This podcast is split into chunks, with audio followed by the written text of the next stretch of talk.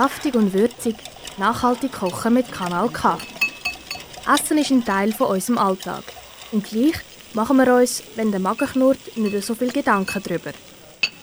Schülerinnen und Schüler aus dem Aargau stellen sich in die Küche und gehen Fragen an wie «Woher kommt denn unser Essen überhaupt?» und «Wie viel braucht es denn wirklich?» Kann man echt aus Resten ein ganz neues Menü zaubern? Ein paar von Ihren Fragen und Antworten gibt es jetzt bei Saftig und Würzig. Ein Projekt, unterstützt von der Stiftung Mercator Schweiz. Stell dir vor, du bist im Laden und das Orange von dem wunderschönen Rüebli sticht dir ins Auge. Und du kannst nicht anders und musst es einfach mitnehmen. Auf der Verpackung siehst du, dass es direkt vom Bauern nebenan kommt. Aber was braucht es eigentlich alles, damit es im Laden landet?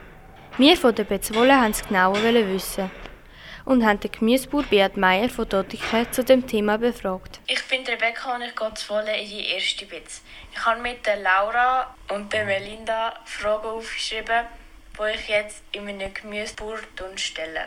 Ich bin beim Beat Meier in Dottiken und werde mit ihm jetzt das Interview führen.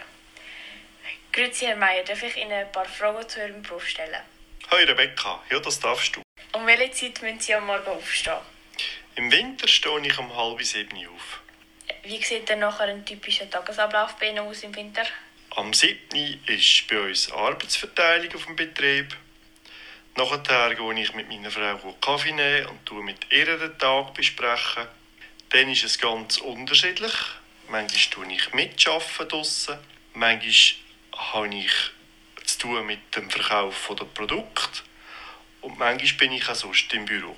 Wie viele Stunden arbeiten Sie denn durchschnittlich in der Woche? 50 bis 60 Stunden.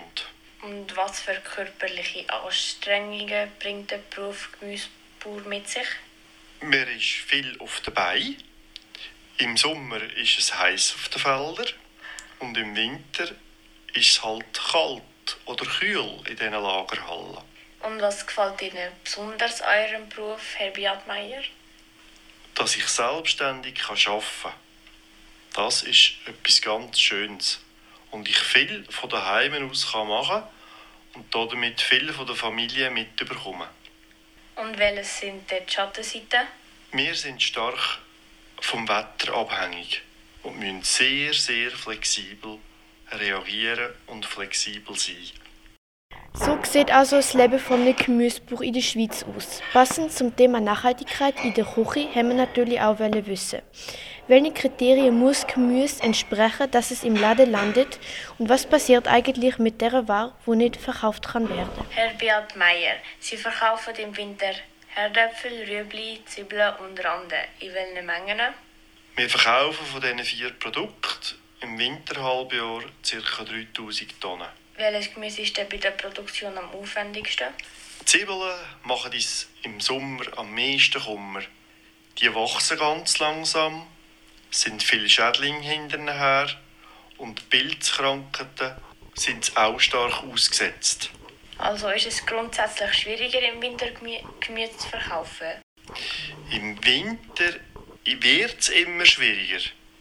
Die Lagerfähigkeit von allen Produkten ist beschränkt und die Qualität die nimmt laufend ab im Winterhalbjahr.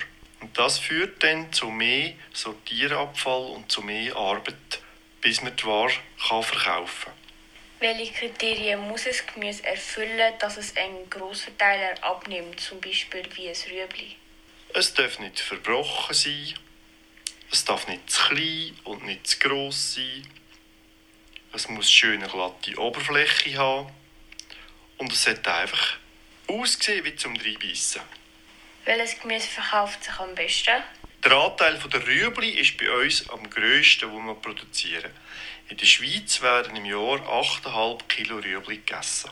Pro Kopf.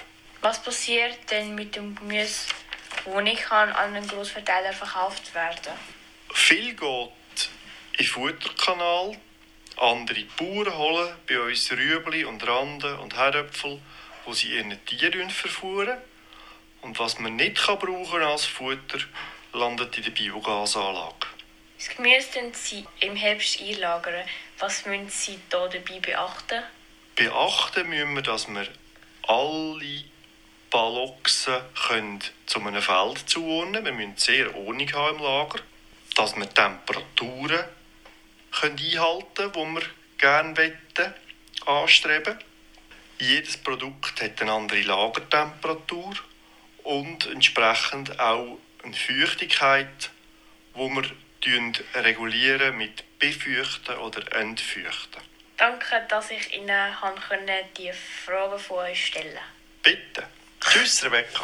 Das war unser Interview mit dem Gemüsebauer.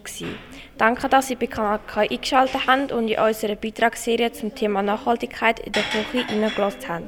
Wir wünschen Ihnen noch einen schönen Tag und einen guten. Ade. Das war es mit dem Abstecher im Hauswirtschaftsunterricht von einer Aargauer Schulklasse. Saftig und würzig, nachhaltig kochen mit Kanal K. Ein Projekt unterstützt von der Stiftung Mercator Schweiz. Alle Folgen findest du übrigens auch als Podcast online auf kanalk.ch.